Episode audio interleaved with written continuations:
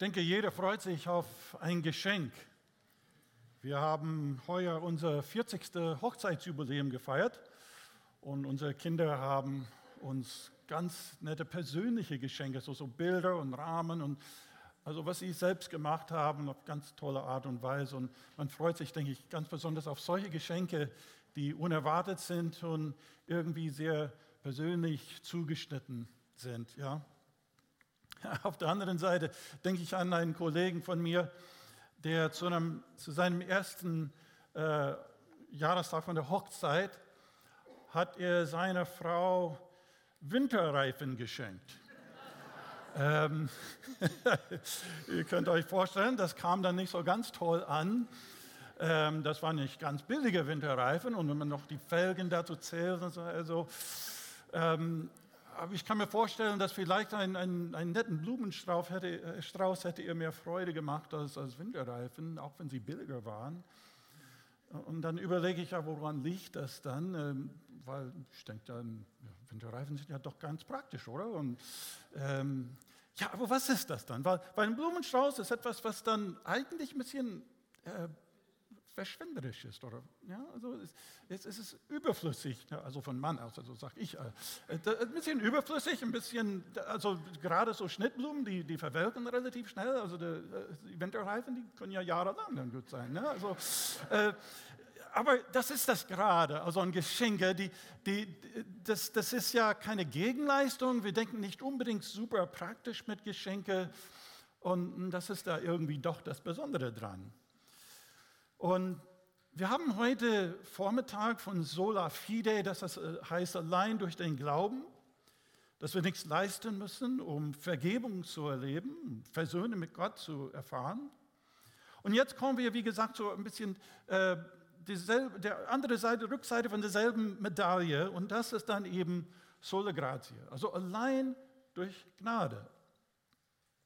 Und das wenn Sola Fide so ein bisschen mehr die menschliche Seite betont, dass, dass wir nur glauben müssen, dass, wir nicht, keine Leistung bringen müssten, dann Sola Gratia, diese allein Gnade, betont so ein bisschen die göttliche Seite, dass Gott uns beschenkt.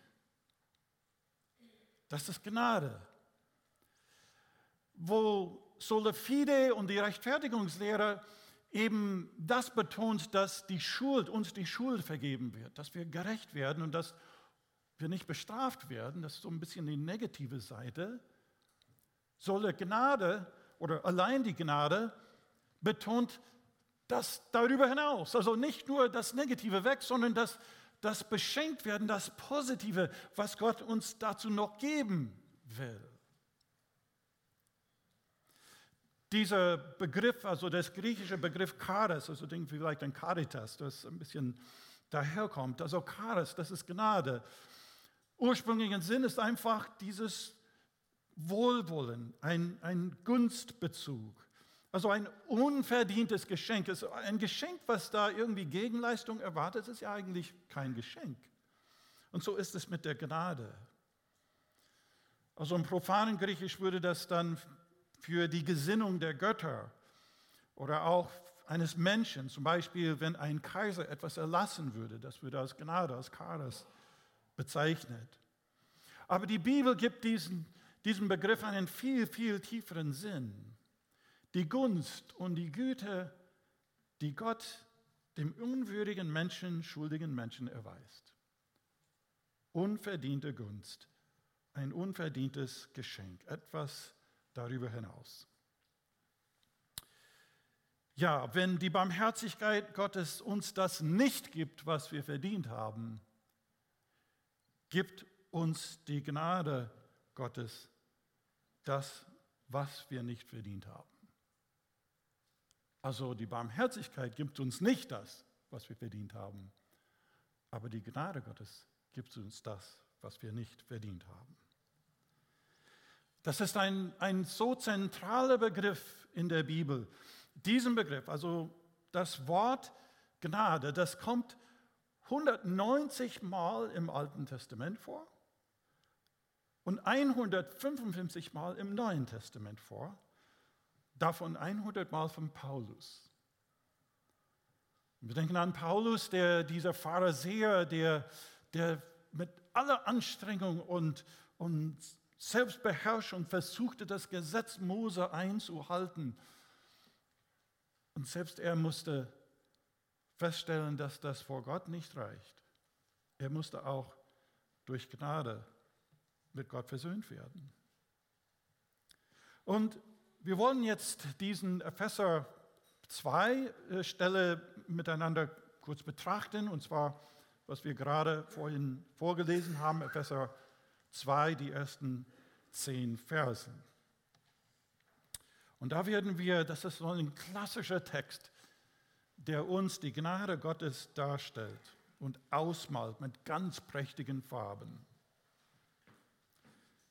Also die Gnade, das Erste, die Gnade ist erforderlich. Wir haben das ja schon heute Vormittag gesehen, dass wir ungerecht sind und deswegen ist die Rechtfertigung erforderlich. Und hier sehen wir beim Einstieg in diesen Kapitel, wie die Gnade Gottes erforderlich ist. Das beginnt in diesen ähm, ersten paar Versen so folgendermaßen, auch ihr wart tot durch eure Übertretungen und Sünden. Ja, das war die Sündenlohn, dass wir sterben werden. In denen ihr früher gewandelt seid nach der Art dieser Welt, unter den Mächtigen, der in der Luft herrscht, nämlich dem Geist, der zu dieser Zeit am Werk ist in den Kindern des Ungehorsams. Unter ihnen haben auch wir alle einst unser Leben geführt in den Begierden unseres Fleisches und taten den Willen des Fleisches und der Vernunft und waren Kinder des Zorns von Natur wie auch die anderen. Das heißt, auch wir Christen, wir waren nicht besser als anderen.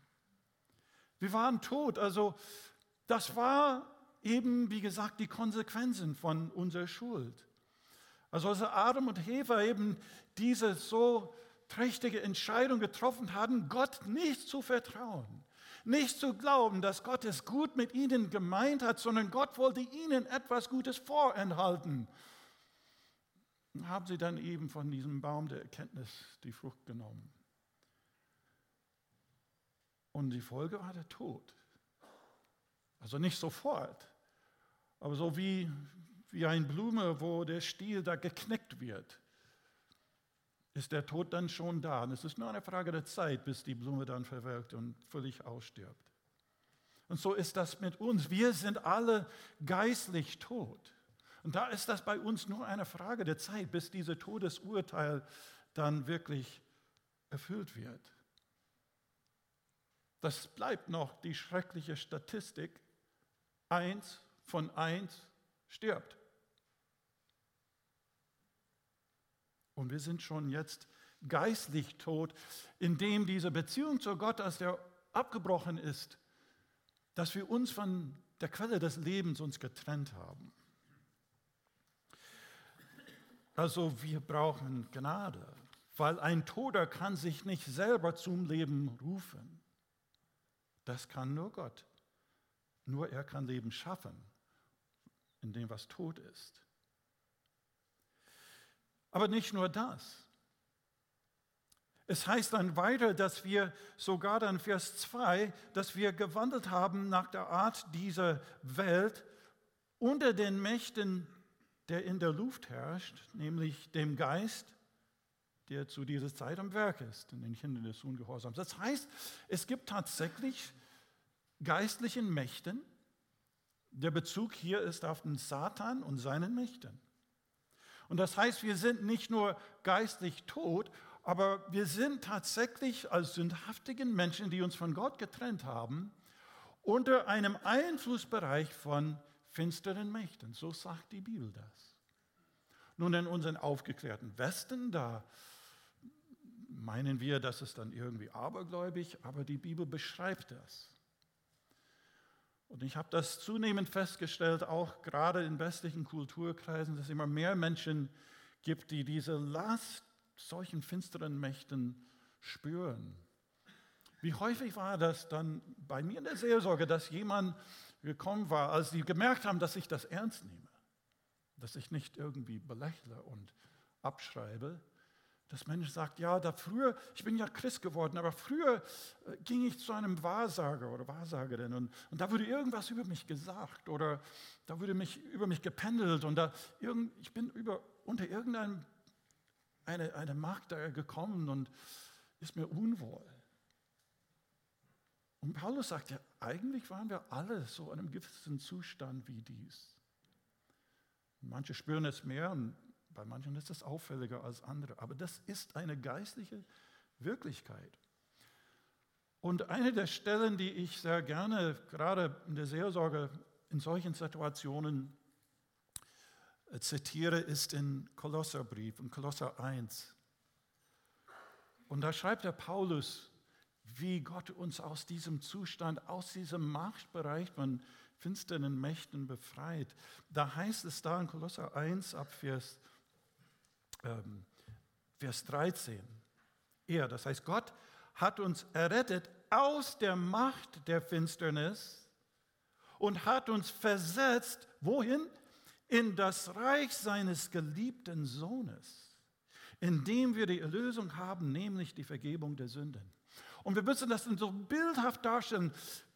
Denken wir, stellen wir uns mal vor, ein, ein Machtbereich, so, so wie ein Schirm. Und wir als Menschen ohne Christus, wir lebten unter diesem Machtbereich, das heißt Machtbereich der Finsternis. Und wir konnten nicht raus, wir konnten uns aus diesem Machtbereich nicht selber befreien. Aber es heißt hier, dass Gott uns versetzt hat, raus aus diesem Machtbereich heraus und wohin? In das Reich seines lieben Sohnes. In einem völlig anderen Herrschaftsbereich. Und in diesem neuen Herrschaftsbereich, wo Jesus Christus, dem alle Macht auf Himmel und Erde gegeben ist, kann diesen bösen Mächten uns nicht mehr antasten. Das ist die Befreiung, die wir in Jesus Christus haben. Und das beschreibt Paulus in Epheser 2 und dann Kolosser 1. Ihr habt vielleicht solche ähm, Hollywood-Filme, so, so ein Krimi gesehen und die Polizei verfolgt irgendeinen Räuber oder, oder Verbrecher und der Verbrecher geht auf die Grenze nach Mexiko. Und wisst ihr, was geschieht? Ja? Also der Verbrecher, der geht über die Grenze in Mexiko und dann die amerikanische Polizei, was müssen die machen an der Grenze? Sie dürfen nicht mehr machen, also sie dürfen nicht mehr weiter verfolgen. Ja? Warum denn? Denn in dem Moment, dass der Verbrecher dann in dem, äh, äh, in dem Bereich von Mexiko landet, in dem Land, das ist ein anderer Herrschaftsbereich. Und da ist die Polizei, hat kein Befugnis da in dem Bereich zu gehen. Und so müssen wir das dann in etwa vorstellen, was Jesus für uns macht. Er hat uns aus dem Bereich von diesem Herrschaftsbereich genommen und in seinem Reich versetzt. Und diese Mächten haben uns jetzt nichts mehr zu sagen. Sie können rüberrufen, wir sind drüben. Genauso wie die Polizei, die stehen an der Grenze, die rufen zu. Aber der Verbrecher, er kann es auslachen. Und so dürfen wir das tun. Auch wenn bösen Geistern versuchen, uns Angst zu machen. Sie haben keine Macht mehr über uns. Aber das alles geschieht nur durch Gnade, das können wir selber nicht. Das ist alles ein Geschenk Gottes, dass wir in diesem neuen Herrschaftsbereich, in diesem Reich seines lieben Sohnes leben und genießen und diesen Schutz und diese Fürsorge erleben können. Das ist ein Riesengeschenk. Also, wir brauchen Gnade. Und so heißt es dann in Vers 5, aus Gnade seid ihr gerettet. Aus Gnade seid ihr gerettet. Oder in Vers 6, wir sind mit auferweckt und eingesetzt im Himmel mit Christus Jesus. Also nicht, nicht den Himmel in dem Sinne, dass wo wir, nachdem wir sterben, dann, dann kommen wir da irgendwo in den Wolken mit den Engeln so ungefähr. Nein, in dem Herrschaftsbereich Jesu, da ist der Himmel da ein Stück weit schon jetzt. Der Himmel ist in dieser Zeit schon ein Stück weit eingebrochen. Zeichenhaft, wo Jesus Herr ist. Wir dürfen das schon jetzt erleben. Und wir dürfen diese auferweckt sein durch ihn, weil wir konnten uns selbst nicht zum Leben rufen, aber das ist durch Gnade alles geschehen. Durch Gnade allein. Ein zweites, die Gnade fließt aus der Barmherzigkeit und Liebe Gottes. Und das ist, also wir müssen diesen Vers, diesen Vers 4 insbesondere wirklich auf die Zunge zergehen lassen. Da heißt das, aber Gott, also wir waren Kinder des Zorns, wir waren unter diesem Machtbereich des Finsternis, aber Gott, Vers 4, der reich ist an Barmherzigkeit, hat in seiner großen Liebe, mit der er uns geliebt hat, auch uns, die wir tot waren in den Sünden, mit Christus lebendig gemacht. Aus Gnade seid ihr gerettet. Die Rede hier ist von einem Reichtum an Barmherzigkeit.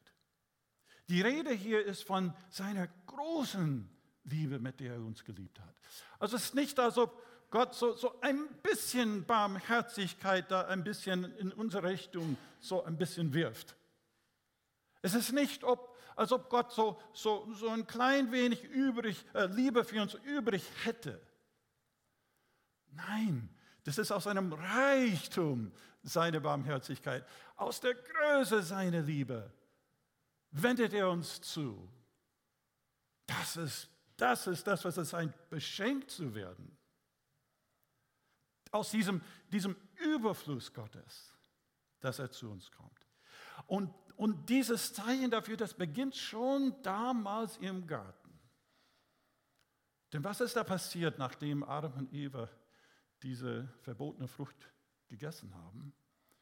Die haben auf einmal gemerkt, dass sie nackt waren. Die, die, die hatten Schulgefühle, sie hatten Schamgefühle. Und als Gott dann zu ihnen kam, was hatten sie damals gemacht? Was hatten sie gemacht?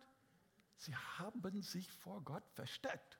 Das ist natürlich lächerlich. Du kannst ja nicht, dich vor Gott nicht verstecken. Aber das ist die Geschichte der Menschheit. Ne? Also uns vor Gott zu verstecken. Wir wollen nicht vor ihm stehen.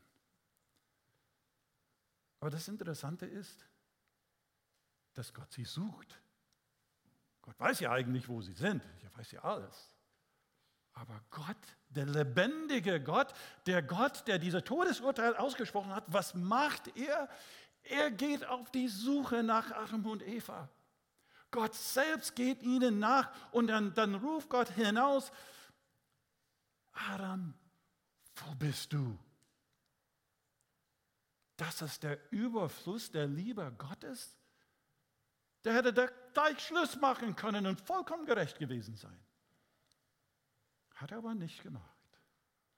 Aber er stellt diese unheimliche Frage, wo bist du? Wo bist du? Gott stellt die Frage heute noch. Wo bist du eigentlich?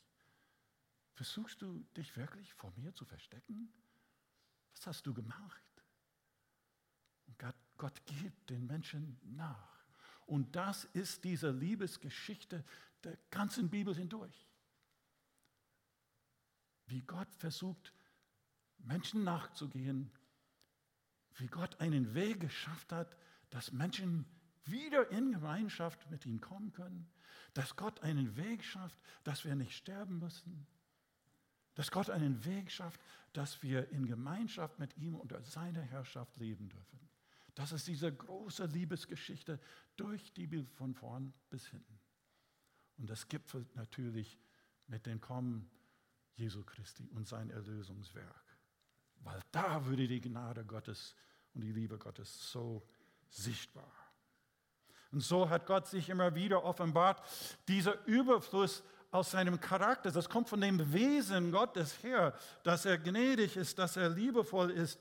Da hat er sich so Mose offenbart, in 2. Mose zum Beispiel. Der Herr ging vor seinem Angesicht vorüber und rief aus, Herr, Herr Gott, barmherzig, gnädig und geduldig und von großer Gnade und Treue, sagt er zu Israel in 2. Chronik, denn der Herr, euer Gott, ist gnädig und barmherzig und wird sein Angesicht nicht von euch wenden, wenn er euch zu ihm bekehrt.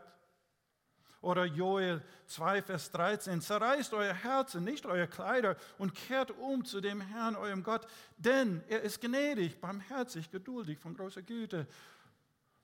Oder Psalm 103 und viele Psalmen, wo es heißt, barmherzig und gnädig ist der Herr, geduldig und von großer Güte. Güte. Immer wieder, immer wieder, weil das zum Charakter Gottes gehört. Und diese Liebe und diese Gnade und diese Güte, das, das fließt einfach über zu uns hin. Das ist Gnade, das ist dein Geschenk.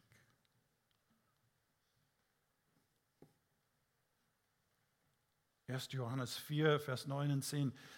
Darin ist erschienen, also sichtbar gemacht, darin ist erschienen die Liebe Gottes unter uns, dass Gott seinen eingeborenen Sohn gesandt hat in die Welt, damit wir durch ihn leben sollen. Darin besteht die Liebe nicht, dass wir Gott geliebt haben, sondern dass er uns geliebt hat und gesandt seinen Sohn zur Versöhnung unserer Sünden. Wir brauchen Gott, äh, Gnade und diese Gnade fließt aus dem Reichtum Gottes Güte hinaus. Und dann ein drittes, diese Gnade wird uns in Jesus Christus geschenkt. Und das haben wir eben gerade gehört, dass diese Gnade sichtbar wurde, erschienen ist in Jesus Christus.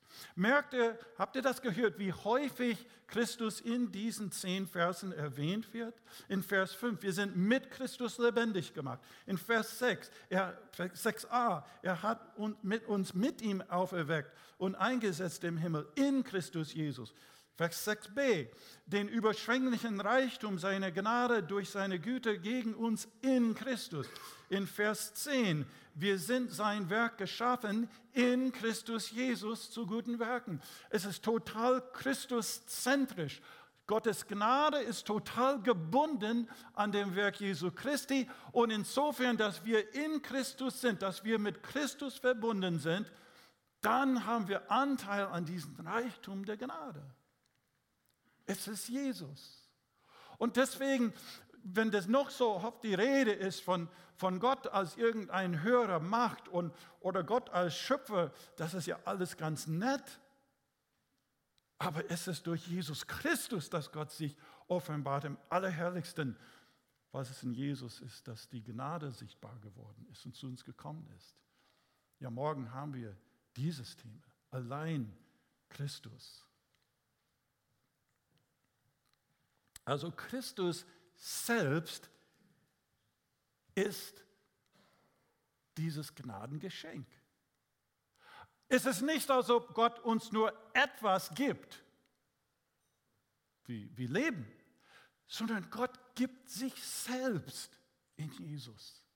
Gott selbst ging auf die Suche und Gott selbst ist in die Geschichte hineingetreten durch den Sohn Gottes, zweite Person des dreieinigen Gottes.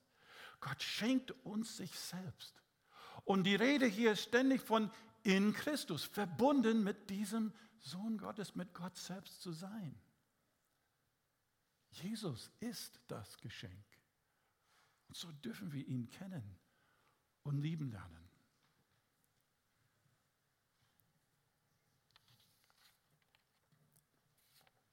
Sechsmal im Neuen Testament kommt dieser Ausdruck vor, dass Christus sich selbst gegeben hat. Sich selbst gegeben hat. Sich selbst gegeben hat. Sich selbst gegeben hat.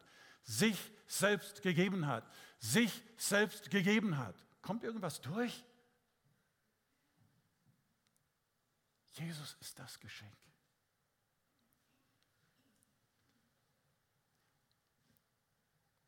Also Viertens, diese Gnade ist völlig unverdient. Und das kommt mit diesen Bibelversen, vielleicht haben einige von euch diesen Versen auswendig gelernt. Denn aus Gnade seid ihr gerettet. Also da muss man erstmal das alles, was da vorhin kam, in den Kopf haben, das zusammenzufassen. Denn aus Gnade seid ihr gerettet durch Glauben. Und das nicht aus euch, falls ihr vielleicht gedacht habt, irgendwie, das ist auch euch. Nein, nicht aus euch. Gottes Gabe ist es, nicht aus Werken. Ja, ich dachte, du würdest an Werken denken. Nein, nicht aus Werken, damit sich niemand rühme. Ja, und dann haben wir das. Diese Gnade, wie gesagt, wie es definiert wird, ist völlig unverdient. Denken wir an diese Verse aus Römer noch einmal, Römer 5, Vers 8. Gott aber erweist seine Liebe zu uns, dass Christus für uns gestorben ist als wir noch Sünder waren. Denn wenn wir mit Gott versöhnt worden sind durch den Tod seines Sohnes, als wir noch Feinde waren, um wie viel mehr werden wir selig werden durch sein Leben, nachdem wir nun versöhnt sind. Völlig unverdient. Ein fünftes, aus Gnade leben wir. Und das kommt in Vers 10. Denn wir sind sein Werk, geschaffen in Christus Jesus zu guten Werken, die Gott zuvor bereitet hat, dass wir darin wandeln sollen.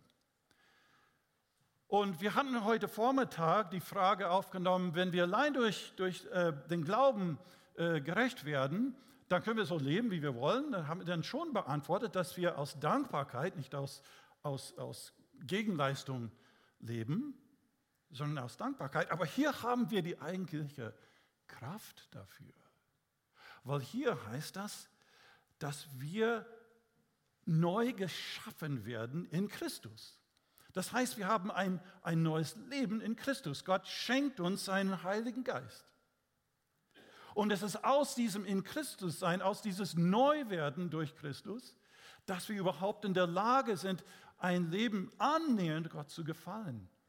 Vielmehr heißt das, wir würden nicht einfach neu gemacht, sondern wir würden äh, für äh, gute Werke geschaffen. Und das sind gute Werke, die Gott für uns vorbereitet hat. Gott hat etwas mit dir vor. Wenn du Jesus Christus kennengelernt hast, wenn du ihm dein Vertrauen geschenkt hast, wenn du umgekehrt bist und zu Jesus hingewendet hast, sagst, Herr, vergib mir, ich nehme dieses Geschenk an, bist du eine neue Kreatur geworden, wie das in 2. Korinther 5, Vers 17 heißt. Wunderbarer Spruch. Ist jemand in Christus, da haben wir diesen Ausdruck noch einmal, ist jemand in Christus, so ist er eine neue Kreatur. Das Alte ist vergangen, siehe, Neues ist geworden. Er schafft neues Leben, damit wir in diesen Werken und in diesem neuen Lebensstil wandeln können. Und ich denke, so mit der Neuschöpfung hat das immer einen Zweck, warum etwas geschaffen worden ist. Und das ist ähm, hier sehr deutlich, dass Gott etwas für uns vorbereitet hat. Und äh, ich denke, so, wenn ein Mensch ein Werkzeug schafft, wegen einem Schraubenzieher, äh, das ist für ein bestimmtes Zweck, für eine bestimmte äh, Aufgabe ist ein Schraubenzieher erfunden worden. Und ich bin nicht sehr handwerklich begabt und ich habe nicht die, die richtigen Werkzeuge und dann, dann mache ich den Fehler, dass ich immer ein Werkzeug verwende für das, was es eigentlich nicht, nicht geeignet ist. Ja, und dann, ihr könnt ja vorstellen, was dann passiert, wenn man so was häufig macht. Aber Gott hat uns mit einem bestimmten guten Werken im Sinn geschaffen, diese Neuwerdung in Christus. Oder, oder sogar, denken wir, und diese Beispiele, die hinken alle, ich weiß, aber ich, ich mache einen Versuch. Äh, zum Hunde züchten. Ja? Also es gibt Hunde, die als Jagdhunde gezüchtet sind. Ja? Und was, was sind das für Hunde? Die sind meistens so richtig energisch, die, die, die wollen an die Jagd. Ja? Also, ähm, wir hatten einen Labrador Retriever und die sind ein bisschen anders gezüchtet. Die sollen ruhig sein. Also sie sollen nicht stören. Die sollen, sogar wenn man ein Schießgewehr äh, abfeuert, dann sollen sie ruhig bleiben. Also die sind relativ ruhige Hunde. Ne? Aber es gibt unterschiedliche Hundearten. Ja? Und wir haben es irgendwie herausgefunden, wie man ein, eine Hundeart dann, dann züchten kann. Ne? Also wir haben einen Zweck. Und Gott sagt, ich, ich mache dich zu einer neuen Schöpfung. Ich habe was mit dir vor. Ich habe einen Plan für dich. Ich habe gute Werke für dich vorbereitet. Und du bist dafür geschaffen. Und es gilt, das ein Stück weit herauszufinden. Und das hat sicherlich teilweise mit unseren natürlichen Begabungen, die wir auch bevor wir gläubig waren, haben, was wir mitbringen, Persönlichkeit und Gaben. Aber Gott gibt es auch neue Gaben, Geistesgaben, Gnadengaben heißen die. Besondere Gaben, damit wir anderen Menschen dienen können. Das, das, ist, das gehört alles zu diesem Riesenpaket Gnade.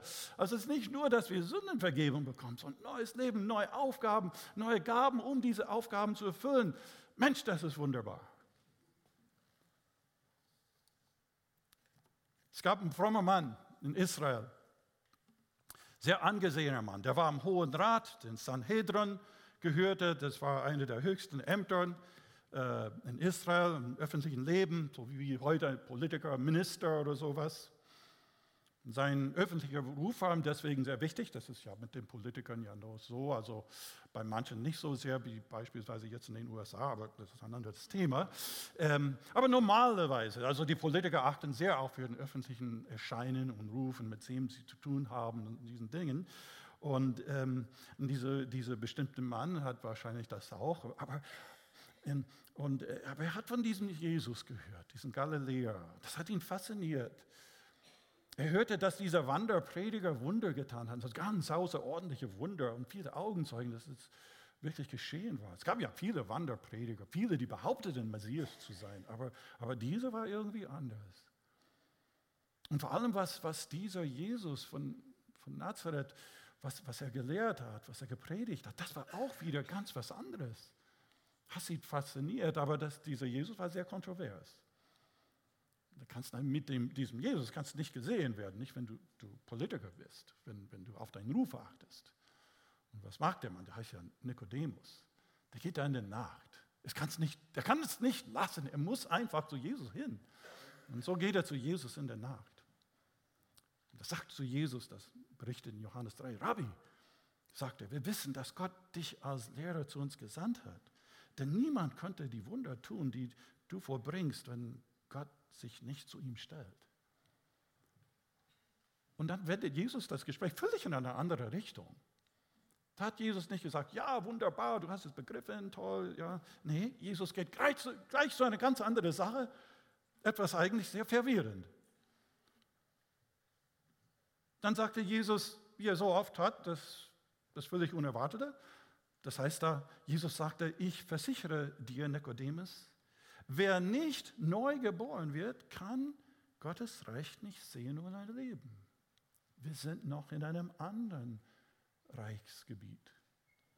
Aber wenn du von neuem geboren wirst, kommst du in diesem ganz anderen Reich, in das Reich Gottes. Das hat natürlich Nikodemus total verwirrt. Also da, da war nicht auf diese Antwort vorbereitet, überhaupt nicht. Und der sagt dann, wer kann neu, von neuem geboren werden? Kann, äh, kann ein Mensch wieder in den Mutterleib gehen? Jesus sagt, nee, also muss vom Wasser geboren werden und vom Geist geboren werden. Da hat Jesus das auch gesagt. Wir müssen neu werden. Und das ist diesen Riesengeschenk. Ja, es ist erforderlich, wenn wir unter die Herrschaftsreich Gottes kommen wollen. Und die Engel freuen sich im Himmel, wenn das geschieht. Ähm, ich bin ehrenamtlich tätig als Seelsorger bei einem äh, Zuchtentzugsklinikum. Äh, und da war eine asiatische Frau, ihr Sohn war drogenabhängig und ähm, dann habe ich mit ihr so ein bisschen über den Glauben gesprochen und sagt, ach, ich bin buddhistisch aufgewachsen. Also ich glaube, also die Buddhisten sind eigentlich Atheisten. Ich glaube gar nicht an Gott. Ich kann mir gar nicht vorstellen, dass ich an einen Gott glauben würde. Aber jemand hat sie dann mitgebracht zum Willow Creek, dieser bekannten Gemeinde, Will Heibels, ihr, ihr kennt ja. Und, und, einige Wochen später, dann sprach ich mit ihr nochmal. Sie sagte, jetzt, ich, ich kann mir es eigentlich nicht erklären, aber ich denke, ich glaube an Gott. ähm, ich dachte, ja gut, also das bewegt sich was. Also, und, und dann einige paar Wochen dann später habe ich gesprochen, wie ist das mit, mit, mit dem Glauben an Gott und so. Ich sagte, ich, ich glaube an Jesus, ich glaube, dass Jesus Gott ist. Ich habe gesagt, also hast du das ernst gemeint? Ja, und dann habe ich hier diesen, diesen Stelle aus Lukas 15 gelesen, wo es heißt da, wo Jesus sagte, so sage ich euch, das mit dem verlorenen Groschen, mit dem verlorenen Schaf und so, dann sagt Jesus, ich sage euch, es Freude vor den Engeln Gottes über einen Sünde, der Buße tut. Und das werde ich nicht vergessen. Diese Frau so, so, so auf was kindlicher Art sagte, oh, als du diesen Bibelvers gelesen habe, würde es mir warm ums Herz. habe gesagt, vielleicht war das Gottes Geist. Vielleicht ist das ein kleines Zeichen dass Gott in deinem Leben was Neues schafft. So ist das. Das ist ein Wunder jedes Mal, oder? Hast du dieses Wunder erlebt? Ja, denk dran. Ist das nicht fabelhaft? Das ist Gnade. Das ist, das ist Gnade, dieses Gnadengeschenk. Ja, diese neue Kreatur. Wer kann das ohne Gott tun? Sola gratia. Also einige praktische Folgerungen, falls das noch nicht praktisch genug war. Also als erstes, empfange die Gottes, äh, Gnade Gottes. Falls du diese Gnade noch nicht richtig erlebt hast, dass du dich, äh, die, diese Gnade nicht geöffnet hast, so wie vorhin gesagt, durch den Glauben dieses Geschenk anzunehmen, dann das ist der erste Punkt. Aber ich vermute, dass die meisten von euch schon diesen Schritt gewagt haben. Ihr seid neu geworden. Aber irgendwie scheint diese Gnade nicht ganz auszureichen, irgendwie. Denn es gibt noch viele Dinge im Leben, die uns belasten. Viele Leute tun sich schwer, sich selber zu vergeben, zum Beispiel. Du denkst an die zerbrochene Beziehung, du denkst immer wieder nach, was, das war doch nicht ganz meine Schuld, aber ich hatte einen riesen Anteil an, an dem Schuld und, und jetzt ist es zu spät, die Scheidung ist nun endgültig und, oder eine Entfremdung in einer Beziehung, die nicht mehr zu heilen ist. Lass dich von Gott begnadigen. Christus ist dafür gestorben. Vergib dir selbst. Du hast ein Kind. Es ging ja früher gerne in die Gemeinde, vielleicht sogar im Jungschar und in der Jugendstunde, hat alles mitgemacht, aber jetzt will er nichts mehr von Gott wissen. Hat Gott den Rücken gekehrt. Und dann wirst du ständig vor, was, was hätte ich anders machen sollen? Vielleicht war ich zu streng oder vielleicht war ich zu locker. Oder vielleicht war ich zu kein gutes Vorbild vom Christsein und, und, und. Und die Vorwürfe, die Selbstvorwürfe, die, die ständig kommen. Lass dich von Christus begnadigen. Er vergibt dir. Du kannst dir selbst vergeben. Vielleicht sind das die Worte, die du in einem unüberlegten Moment ausgesprochen hast und da hast du den Ruf eines anderen Menschen kaputt gemacht. Du kannst die Worte nicht wieder in den Mund holen. Was kannst du jetzt tun? Die Schaden sind bereits angerichtet. Lass dich von Jesus begnadigen. Also ständig aus dieser Gnade leben. Und das kommt zu dem nächsten Punkt. Aus der Gnade Gottes leben, nicht nur indem wir uns selbst vergeben und diese Vergebung von Gott immer wieder in Anspruch nehmen. Wer seine Sünden bekennt, ist Gott gerecht und treu, uns unsere Schuld zu vergeben, uns von aller Ungerechtigkeit zu reinigen, heißt das in 1. Johannes 1,9. Du brauchst keine Sorge haben, ich habe mich eine, eine Sünde vergessen. Das hat Luther gemacht, er hat Listen gemacht. Bekennst, was du kennst, was du, was du erkannt hast und Gott reinigt dich von aller deiner Schuld. Aber lebe aus der Gnade auch. Das heißt in alltäglichen Dingen.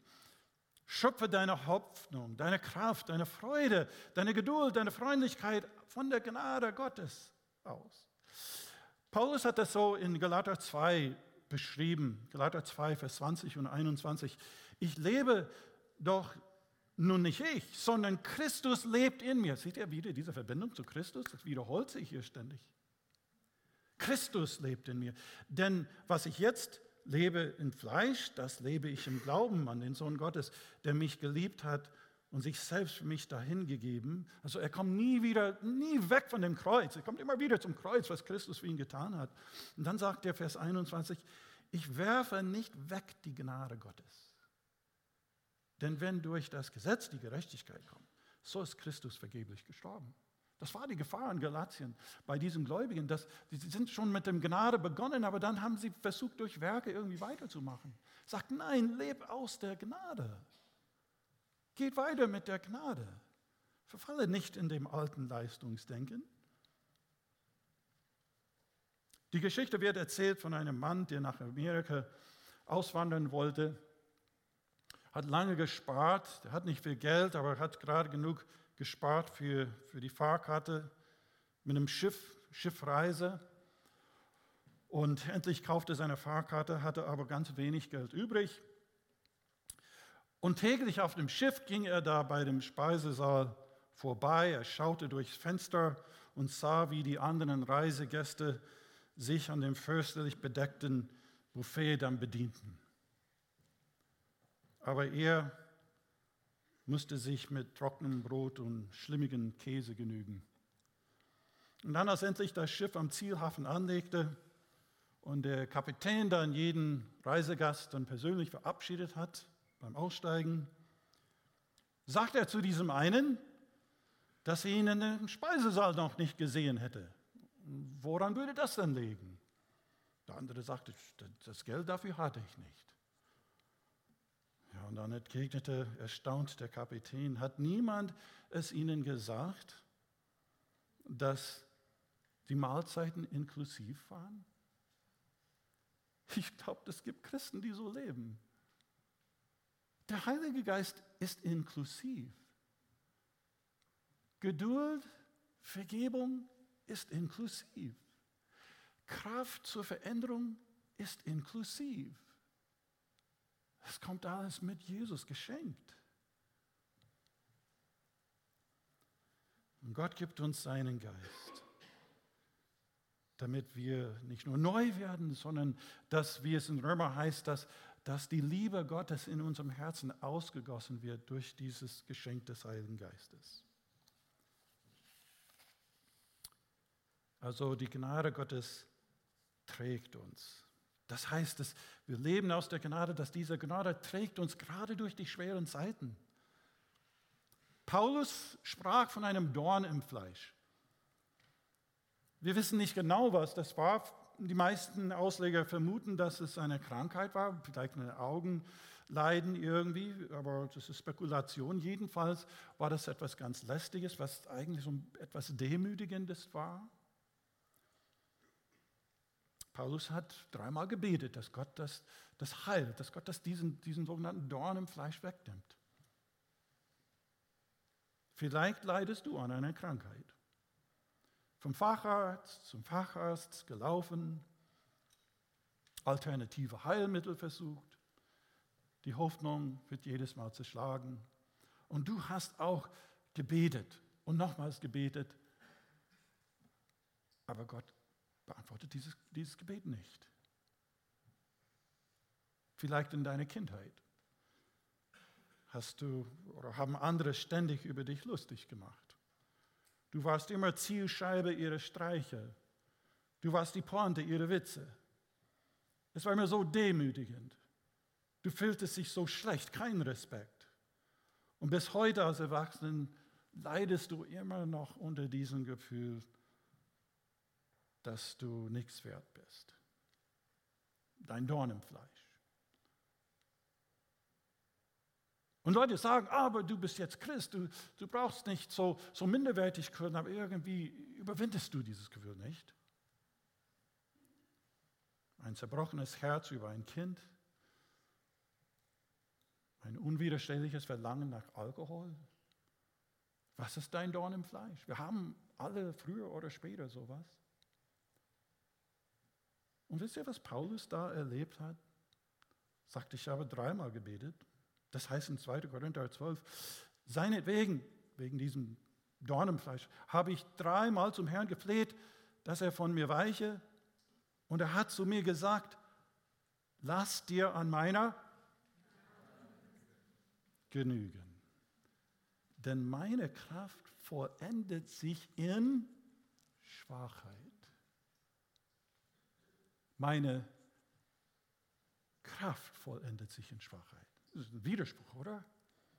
Nicht bei Gott. Und es ist die Gnade Gottes, die genügt. Nicht die Heilung, nicht die Lösung des Problems, die Gnade, die trägt. Leb aus dieser Gnade. Lass dich von dieser Gnade tragen und erfahre Gottes Kraft auch wenn er diesen Dorn nicht wegnimmt. Allein die Gnade kann das tun. Ein drittes, über Gnade gegenüber anderen. Wenn wir so reichlich beschenkt sind, wenn Gott uns so viel gegeben hat, sind wir bereit, auch anderen zu vergeben? Kolosser 3, Vers 13 sagt Paulus das ausdrücklich so. Ertrage einer den anderen und vergebt euch untereinander. Wenn jemand Klage hat gegen den anderen, wie der Herr euch vergeben hat, so vergebt auch ihr. Wie der Herr, so auch ihr. Hast du Gottes Gnade erlebt? Dann vergib auch anderen. Wir, wir beten so mit dem Vater unser, oder? Jesus hat Gleichnisse in der Richtung erzählt. Denk an den kleinen Zachäus vielleicht. Von allen anderen verachtet, zur Seite geschoben. Er hat sicherlich viele betrogen als, als Zöllner. Er erlebte die Annahme und die Gnade Jesu. Und so erfasst wurde er von dieser Gnade und dieser Annahme, dass er sagen musste, Herr, die Hälfte von meinem Besitz gebe ich den Armen und wenn ich jemanden betrogen habe, so gebe ich es vierfach zurück. Also das Gesetz Mose hat zweifach verlangt, er sagt vierfach.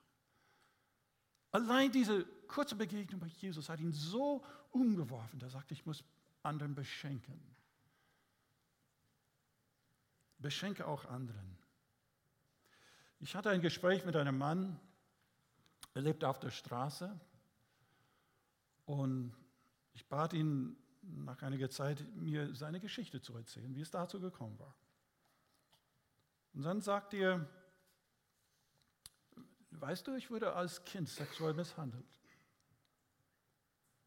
Und dem Mann kann ich nicht vergeben. Er hat mein Leben kaputt gemacht, zerstört was soll man dazu sagen? Da kann man nicht sagen, schwamm rüber. Das war schon, schon heftig. Und ich habe das nicht nur einmal in der Seelsorge so ähnliches gehört. Es Ist schwer, einem anderen zu vergeben. Es, kann, es geht nur auf eine Art und Weise, dass wir die Kraft dafür haben. Und dass wir da noch tiefer begreifen müssen, wie Jesus uns vergibt und was das ihn gekostet hat. Ich habe hier das Bild von diesem Isenheimer Altar. Ihr könnt das vielleicht nicht so gut sehen, ihr kennt das vielleicht sowieso. Ist vielleicht gut, wenn ihr es nicht so sehen könnt. Es ist ein schreckliches Bild. Ein grausames Bild eigentlich. Aber der Grund, warum dieses Bild so bekannt ist, ist, es, es, es stellt eben dar, wie grausam, wie schrecklich dieser Tod, diese Kreuzigung Jesu war. Und, und wenn du dieses Bild schaust, denkst du, das war der Sohn Gottes. Das war der Heilige. Das ist der, der mit seinem Vater, mit dem Heiligen Geist als dreieiniger Gott in der ewigen, unendlichen Liebesgemeinschaft von aller Ewigkeit her gelebt hat. Und diese zweite Person der drei, des dreieinigen Gottes war bereit, nicht nur Mensch zu werden, nicht nur auf diese Erde zu kommen, das war herablassend genug. Aber dass, sich, dass er sich bereit war, dann so behandeln zu lassen von uns Menschen. So mächtig ist die Liebe Gottes. So kostbar ist unsere Vergebung, deine Vergebung. Wir finden nur die Kraft, anderen zu vergeben, die uns zutiefst verletzt haben. Und vielleicht gar nicht um Verzeihung bitten, wenn wir das Kreuz genauer betrachten und besser begreifen, wie groß die Vergebung und wie kostbar die Vergebung Gottes ist. Und das vor allem auch in der Gemeinde. In der Familie Gottes müsste das am allerersten Stelle sein, dass wir eben einander vergeben können. Ein viertes, teile die Gnade Gottes anderen mit. Und das heißt nicht nur innerhalb unseren Kreisen, sondern mit einer Welt, die noch ja, unter dem Machtbereich der Finsternis lebt. In einer Welt, wo Menschen eben diese Hoffnung nicht haben. Wo Menschen Sie ahnen vielleicht, gibt es einen Gott, aber sie wissen es nicht.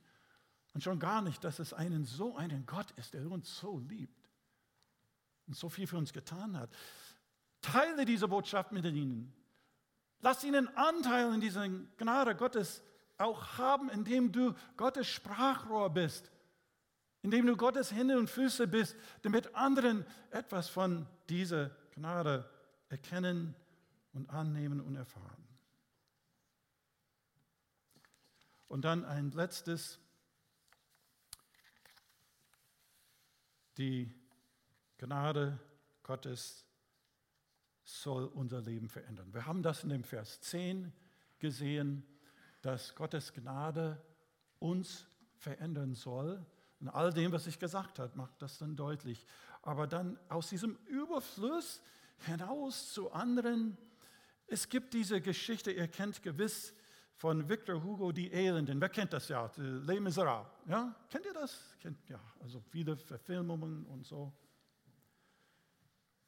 Also nach 19 Jahren in einem französischen Gefängnis wird der verhärtete Sträfling Jean Valjean entlassen. Und keiner ist für ihn da. Der hat nichts. Und er wandert ziellos im kalten Voralpenland in Frankreich um. Keiner will ihn beherbergen, bis er endlich zu einem Priester kommt, den 75-jährigen Bischof Miriel, der ihn aufnimmt.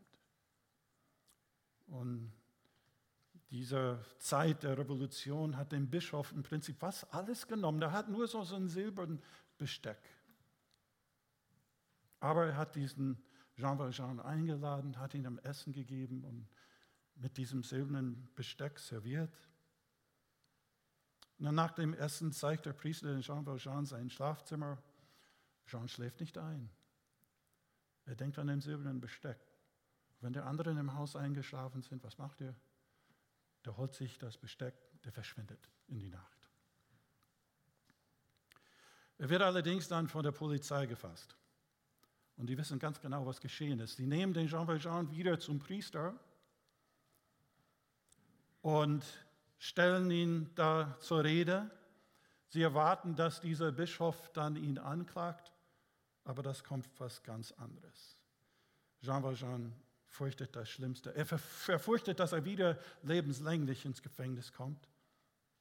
Aber zu seinem Erstaunen geschieht etwas Wunderbares. Ehe der Gendarman etwas sagen kann, was passiert ist, sagt der Bischof, ach, da sind Sie ja, sagt er zu Jean Valjean das ist mir lieb, dass Sie zu sehen, ich hatte Ihnen doch auch die Leuchter gegeben, die silbernen, wissen Sie, damit Sie 200 Franken bekommen sollten. Warum haben Sie die Bestecke genommen und die Leuchter hier gelassen? Und da steht der Jean Valjean sprachlos da.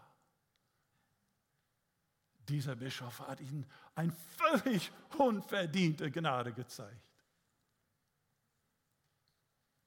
Und zum Schluss sagt der Bischof zu Jean Valjean diese Worte. Jean Valjean, mein Bruder, Sie gehören nicht mehr dem Bösen, sondern dem Guten. Ich kaufe Ihre Seele, ich entziehe Sie den schwarzen Gedanken und dem Geist der Verderbnis und überantworte Sie Gott. Und Jean Valjean wurde von der Güte dieses Bischofs so überwältigt, nicht nur wurde ihm die Missetat, ja die Verachtung der Freundlichkeit des Bischofs vergeben, sondern er würde darüber hinaus so reichlich beschenkt. Das allerletzte, was dieser Bischof hatte, gab er ihm.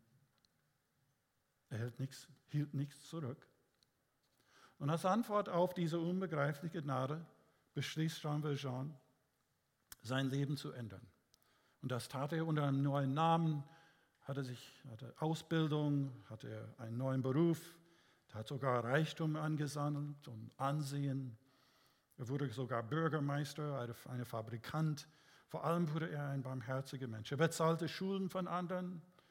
Er versorgte eine kleine Tochter einer verstorbenen Prostituierten und erzieht sie wie seine eigene Tochter.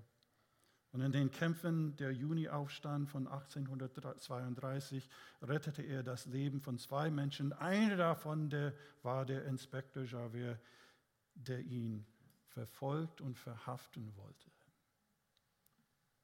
Jean Valjean wurde von der Gnade gepackt Es hat ihm geändert. Nun, das ist keine wahre Geschichte. Aber die Geschichte von Jesus in dir, das ist eine wahre Geschichte. Und je mehr wir diese Gnade begreifen, umso mehr müssen wir so ähnlich wie Jean Valjean zu neue Kreaturen werden, die diese Gnade auch an weitere, an anderen reicht. Ja, das hat er alles für uns getan und deswegen sagen wir allein aus der Gnade. Allein die Gnade. Möchte, dass wir jetzt so Augenblick stille werden. Dann werde ich abschließen.